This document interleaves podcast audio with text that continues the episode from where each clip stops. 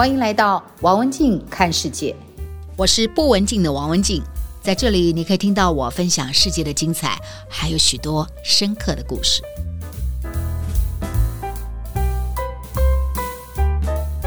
今天的王文静看世界，我们要进入另外一个世界哦。这个世界是很特殊的一片叶子，改变世界的这片叶子的故事。那前阵子大家金钟奖颁奖典礼，不知道有没有看？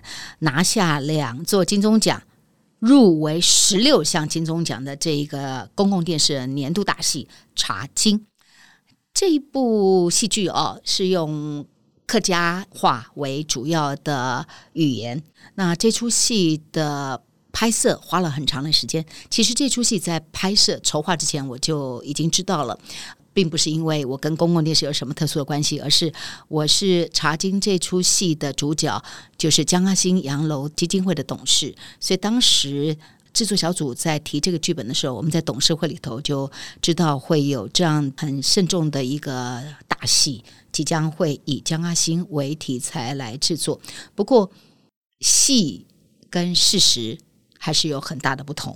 戏嘛，就是戏剧力很强，戏剧很强的意思就是它的男欢女爱的部分跟历史是不太一样的。不今天我们就不谈他的男欢女爱的这个背景，我们来谈谈啊，茶经背后的那个大时代。这个大时代代表是一个台湾的大时代，这个大时代也代表是全世界大时代。我们来看看啊，全世界有这么多的植物，为什么就这一个植物征服了全世界？那到底怎么样征服全世界？然后它跟台湾的关系又是什么样的关系呢？所以哦，有几个数字或者是事实，不知道大家知不知道？第一个，你知道吗？一九三零年代的台湾茶叶。曾经出口到全世界三大洋八十六个港口，好厉害呀！我讲的是一九三零年代，一百年前，这什么意思呢？那个年代的台湾，还得勾在台湾，不是就让人家觉得说就是一个很保守的年代吗？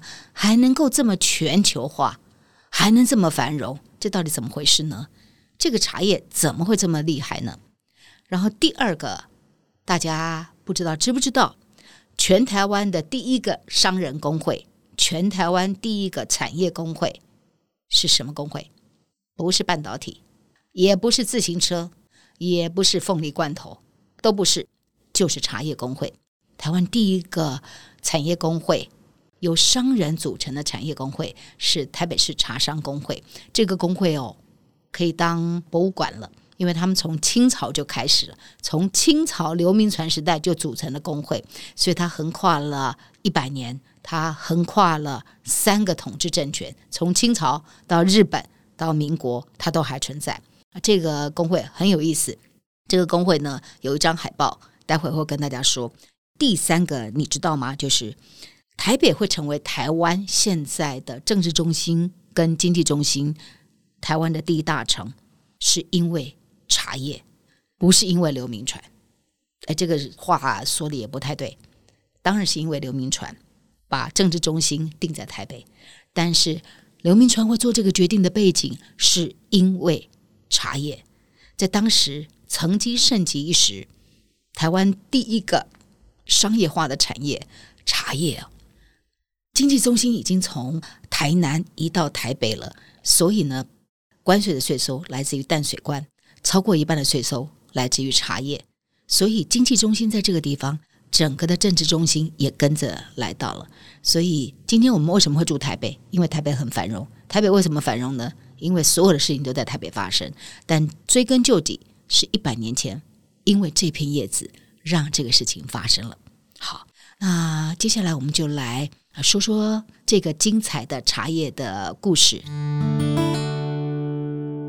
那曾经有一个时代，可能你现在会很不可思议啊，怎么可能？你知道曾经有个年代哦，茶叶就是这片叶子是比金子还贵的，所以这为什么茶金那一出戏的名字叫茶金？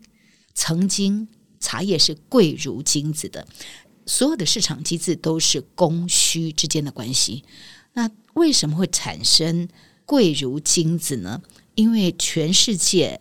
都在抢手茶叶，但是茶叶能够种植的地区只有在非常非常非常非常少数地方，台湾是其中一个地方。也因为物以稀为贵，所以茶叶炙手可热。那最重要的市场是在欧洲。大家知道英国的下午茶，这些欧洲人都爱喝茶，但是欧洲就种不起茶叶，于是他们就漂洋过海到中国福建呐、到台湾来买茶，于是就形成了茶叶比金子还贵的那个抢手年代。那么当年北台湾哦，沿着淡水河也造成了景观的改变，这个改变包括了。原始山林变成了茶叶的产区，等于人工种植。第二，很多的移民进来了。想象那个时候所谓的原始山林的台湾啊，你就想它就是类似那种亚马逊丛林的景象。我这话讲的不夸张，因为一直到日据时代啊，台湾的那个疟疾哦的肆虐都还非常严重，所以日本人被派到台湾的时候，他的这些亲朋好友在送他的时候，都会带着哦。我们这辈子可能是永别了，因为瘴疠之气死的很多，在北台湾还在原始山林的状况，那因为开始有全世界贵如金子的这一个经济作物茶叶的产生。于是呢，就开始翻天覆地，变成了一个新的景象。所以移民进来了，产业聚落进来了，亚马逊河就不再是亚马逊河丛林，开始变成了有人居住的地方。台北也因此崛起。当时没有高速公路啦，也没有铁路啦，也不会有什么车子啦，所以所有的运输都是靠河流。所以为什么在北台湾沿着淡水河一带？也造成了很多的百年茶镇的崛起啊，这包括了大稻埕啊，包括了桃园呐，桃园大溪啊，因为在旁边种种植完了之后，马上就可以到淡水河运出去，那这里形成了一个你所不认识的淡水河，就是我们有茶经，我们还有一条河叫茶经之河，茶经之河就是淡水河。当年为什么叫茶经之河呢？在一百五十年前的那个年代，淡水河啊，它没有被淤积，所以它是可以上溯到桃园大溪。今天我们在讲桃园大溪的时候，哈，就是豆干、拍水哈。桃园大溪它的崛起的身世，怎么是一块豆干可以形容的呢？它当年呢是台湾茶叶的重镇呢。这个北台湾呢、包括新竹那一带种的所有的茶叶，都要从桃园大溪挑夫都要挑到桃园大溪，然后运到淡水河运出去。所以桃园大溪以前是非常非常繁荣的。所以我们在谈到百年茶港跟茶镇，桃园大溪是非常精彩的。在下一次的节目当中，我要特别来介绍一下博物馆。它不是一个室内博物馆，是一个露天的博物馆。我们下次来谈谈这个精彩的露天的博物馆，全世界独一无二的，不是只有豆干的桃园大戏。接下来我就来谈哈，发生在一八六九年的这件事情。嗯，发生在一八六九年这件事情哈，我会用三张照片来描述。我们这一次谈到的茶经的故事，第一张照片我要介绍的就是放在台北茶叶工会的一张海报。这张海报呢，就是台湾国际化茶叶国际化的代表。这张海报很美，也非常特别，它反映了那个时代的多国风情。这张海报的主要的视觉焦点是一个清朝末年的女子。端着一杯茶叶在喝茶，那这个画面的上面写的大标题的字是一行日本字，这个海报的下面写的是英文字 Formosa Tea，这就代表了台湾当年茶叶卖到八十六个港口的那个鼎盛。如果你想看到这个海报，你可以在王文静看世界的 FB 上面可以找到这张海报的照片。很有意思。那这张海报它缩影了台湾黄金岁月、茶叶黄金岁月的一个代表。虽然它是一个海报，但我今天看起来，我觉得它是类似一个陈澄波的老话一样，那么有韵味的存在，记录了那一个年代。那这个年代是怎么开始呢？我们一定要了解历史上的一八六九年。历史上的一八六九年呢，有一个很重要的英国商人，在台湾，他做了一件很了不起的事情，他发动了两艘船，这两艘船载着台湾的茶叶，从淡水河把这茶叶呢运到纽约去。这一段历史多了不起，在当年呢、没有引擎年代，是两艘的帆船从淡水开到纽约，穿过非洲，经过两大洋。把台湾茶叶行销国际，这是一八六九年英国商人陶德做的事情。这件事情造成了天翻地覆的改变，是因为这两艘船的茶叶在纽约大卖，历史上的大卖，没有想见过的大卖。于是台湾茶叶开始走进了纽约，台湾的人开始觉得说：“哇，原来茶叶可以是一门好生意。”于是就开始种起了茶叶。那这是一个非常有趣的一个历史的转变。台湾的地景地貌的改变，就来自于这一个一八六九年的航行。那我要再说一个时代背景，这个时代背景是什么呢？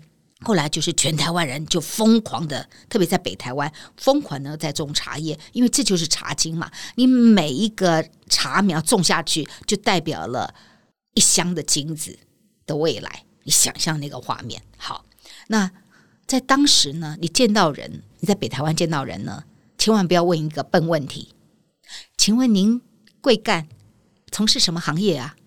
这句话叫做废话，因为在当时呢，所有的人不是种茶的，就是卖茶的；不是卖茶的，就在运茶；再不是运茶的，就在烘茶；要不然就是做木炭。卖给烘茶的，所以基本上北台湾它形成了一个以茶叶为中心的生态链。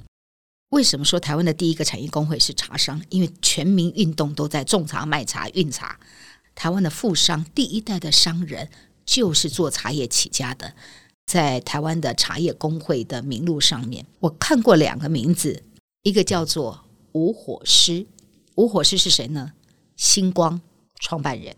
第二个名字。叫辜家，也在茶叶工会里面。哎，啊，一个不就是做水泥的吗？啊，另外一个不就是保险公司吗？啊，怎么会到茶叶工会？潘 Sir，那一个年代，一百年前，所有的商人都是从茶叶发迹开始，只是有的茶商后来就随着茶叶没落了，没有转型成功，就消失了。但有的茶商呢？虽然茶叶的黄金时代不在，但是他们继续转型成功。现在他虽然不是在茶叶继续发扬光大，但他其他产业继续发扬光大。我要说的就是，台湾的第一代养成商人的产业是茶叶。有一本书，不知道大家有没有看过哈？这本书叫做《绿色黄金茶叶帝国》。这个作者他写了一句话，他说：“哈，只有茶叶成功征服了全世界。”这句话讲得非常妙。全世界这么多植物，只有茶叶成功征服了全世界。因为欧洲人的追逐，所以来到了中国，来到了台湾。那台湾因为这样的一个世界的大趋势，因为茶叶而崛起，因为茶叶而致富，所以从人到聚落到城市到国家，大家都在追逐一个梦，就像当年大家涌到旧金山去淘金一样，大家也涌到北台湾。种茶逐梦。那在这样的一个发展当中哦，有两个商人，我要特别介绍的。第一个商人叫做李春生。如果你不认识，代表你年纪稍长；如果你认识，代表的是你小时候有读书。在新版的教科书当中，介绍台湾茶叶崛起的这段历史，有提到台湾的乌龙茶之父，介绍李春生。一月十二号就是台湾茶叶之父李春生的生日。李春生是谁呢？当年他就是我刚说的约翰陶德，就是这个把台湾的茶叶卖到纽约，约翰陶德的翻译官。当年约翰陶德来到台湾，语言不通，他需要一个翻译官。那这个翻译官就是李春生。约翰陶德看上了台湾有机会把茶叶发展成一个重要的一门生意。那谁来帮他让这个事情发生呢？就是李春生。所以这两个人后来就被并称为台湾的茶叶之父、乌龙茶之父。那李春生今天这个家族，他从当年崛起，一直就在大稻城。在当年台湾开始种茶的时候，种茶产业要发展，它还包括了制茶产业、烘茶产业。当年台北的崛起很重要，就是万华跟大稻城嘛。那为什么是大稻城呢？万华是当年很重要的台北比较重要繁荣的地方，艋舺。那为什么会到大稻埕呢？是因为当年李春生跟约翰陶德呢，他们本来想落脚万华来去做茶叶的运输跟烘焙的重镇，但是呢，万华人排斥，所以就没有办法在万华落脚下来，于是转到旁边的大稻埕。这就是一个历史的分水岭哈。万华因为排斥外人，也排斥了明日之星的产业哦，所以从此之后万华就没落了。谁都没想到，后来茶叶在大稻埕落脚了之后，成为一个新兴的明日之星。茶叶因为它外销到国际，洋人喝的玩意儿，所以你可以看到说，整个城镇的风貌就代表了那个年代仿巴洛克的建筑在大稻埕的呈现。现在人很多人都不记得李春生了，但是如果有一个时代背景，就可能更能想象他的不容易。他从福建过来，漂洋过海来到台湾，他算是外人，然后协助了一个洋人在台湾做生意，而且做的是一个新兴的产业。因为他就算看到机会，如果没有人种，这门生意也做不起来。所以他怎么样去说服这个所谓的外省人？怎么样去说服台湾人？同时把福建那一带的烘焙技术，还有好的树苗、茶苗移到台湾来，同时让想要涌入的人可以有钱来种茶。茶叶不是你今天种，明天就可以长出金子来的，它是需要一点时间的。所以他也把贷款机制都发展出来了。所以那个了不起，来自于这个部分。包括技术的引进、人才的引进，包括了金融系统的引进，才造就了一个产业链，才造就了地景地貌的改观。这是李春生的了不起。后来他就落脚大道城，也因为这样，所以整个产业就以大道城为中心，就是百年茶镇的第一镇，就是我们讲的就是大道城。那当时呢，你知道台湾呢，百分之六十的有钱人都住在大道城。那大道城的繁荣，我们可以用一幅画来形容。你去大道城，你一定看过这幅画，但你一定不知道这幅画叫什么名字。这幅画叫做《南街英镇》。南街英镇这一幅画就是很繁荣热闹的景象。他画一九三零年代的大稻城，今天的大稻城跟当年当然是不能够比哈。当年那个繁荣，那这幅画《南街英镇》就是迪化街的南街。英镇就生意兴隆的英镇，那这幅画是由当年重要的画家，台湾画派的郭雪湖所画的。郭雪湖，湖水的湖，不是那个电视明星郭雪芙哈。此郭雪湖不是比郭雪芙哈啊，郭雪湖是台湾很重要的一个画家。人富裕了之后，就很多东西就跟着上来了哈。以前是没有所谓的台湾菜，台湾是没有主体性、没有本体性的，哪有什么台湾菜？要不然就是大陆的菜系，要不然就是日本菜。台湾是没有主体性，台湾就是一个殖民地，怎么会有台湾的主体性呢？但是富裕了之后，就会开始探索我是谁，我们是谁，才会有文化的聚集。台湾菜是大稻埕开始的，然后还有一首歌也很重要，就是李林秋的《望春风》。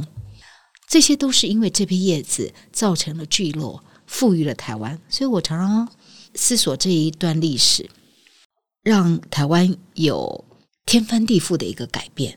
这个改变呢，是因为《天津条约》我们战败了，所以开放了港口，让外国人进来。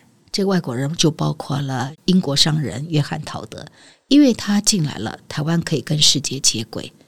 所以我常常也很矛盾的在看这段历史，就是国家败了，但城市富了，这到底是时代的悲剧还是喜剧？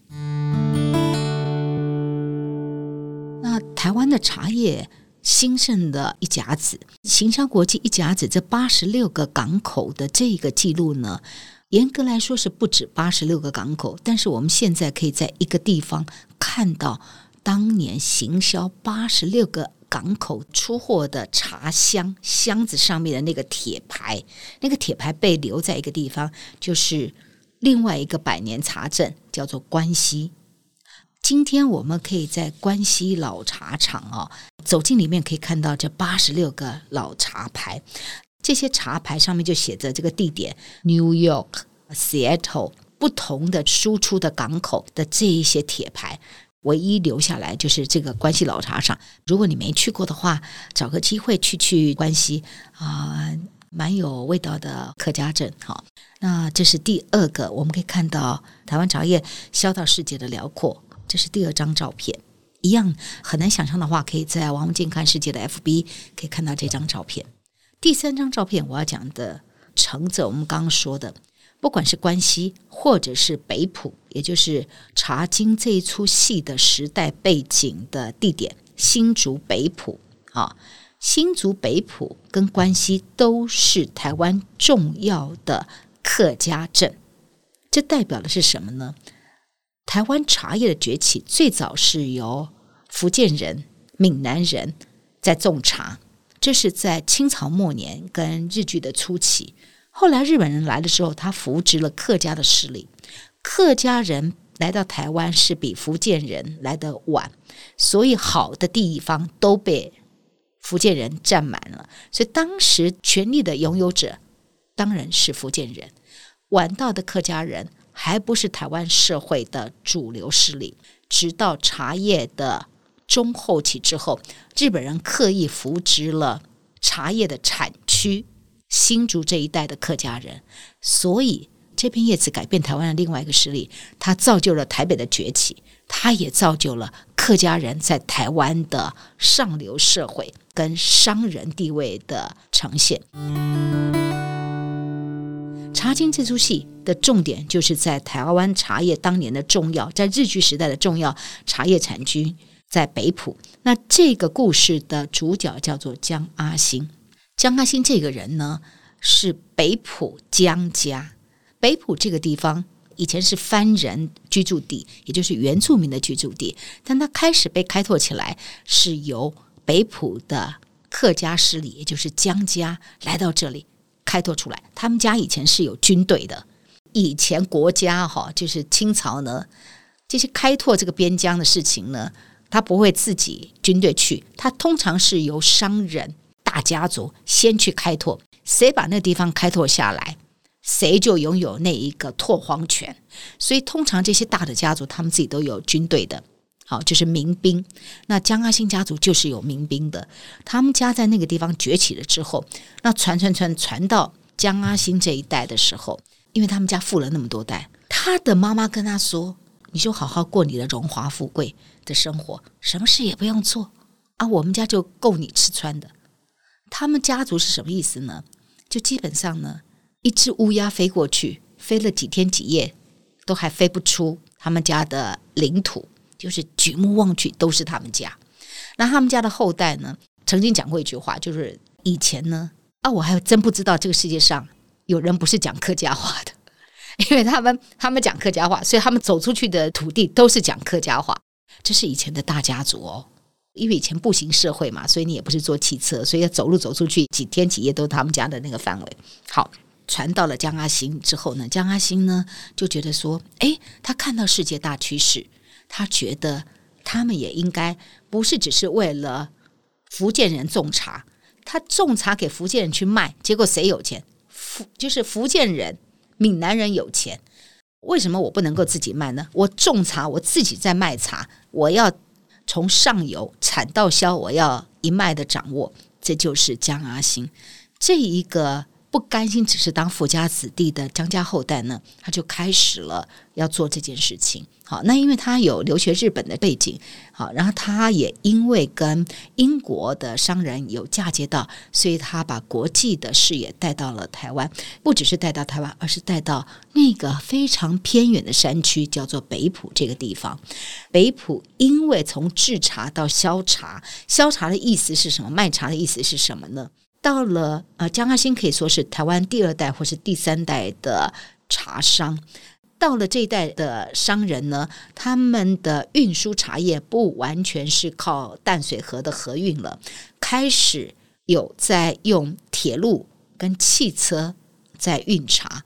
那江阿兴他在世的时候，因为他要掌握通路，茶叶要卖到国外之前，怎么运茶出去到港口，他建立了自己的汽车运输。产销大队，所以今天我们看到，如果你有去过江阿新洋楼的话，你可以看到说，那展现了在那么偏远的山区，它不是在大稻城哦，在那么偏远的山区，可以盖起仿巴洛克的洋楼。亲爱的，那个地方以前是什么？头嘎楚，在都是头嘎楚的年代，为什么有人知道外国人住的房子是什么样子，然后可以把它盖起来？那就代表了这个主人他的气派，他的国际观。所以今天我们来看这一个市定古迹江阿兴洋楼，代表是江家第二代茶商在台湾的种植区新竹这个重镇，它的辉煌的一个时代的记录。虽然整个江家后来就没落了，因为后期就是台湾整个茶叶的陨落，国际市场的崛起。后来不只是台湾能种茶，印度也能种茶了。整个台湾的独有的地位已经不再那么特殊了，所以台湾茶叶产业就慢慢走向没落。江家代表的那个时代也走入了时代的一个据点。这是我们在看台湾的两位茶商啊，蛮有趣的一个对比故事，一个是开始，一个是时代的结束。这就是今天的节目内容，希望你喜欢。如果你想听到更多有意思的节目，别忘了订阅和分享王文静看世界 Podcast。如果你是用 Apple Podcast 收听，也请你给我五颗星的评价或者留言给我。我是不文静的王文静，我们下次再见。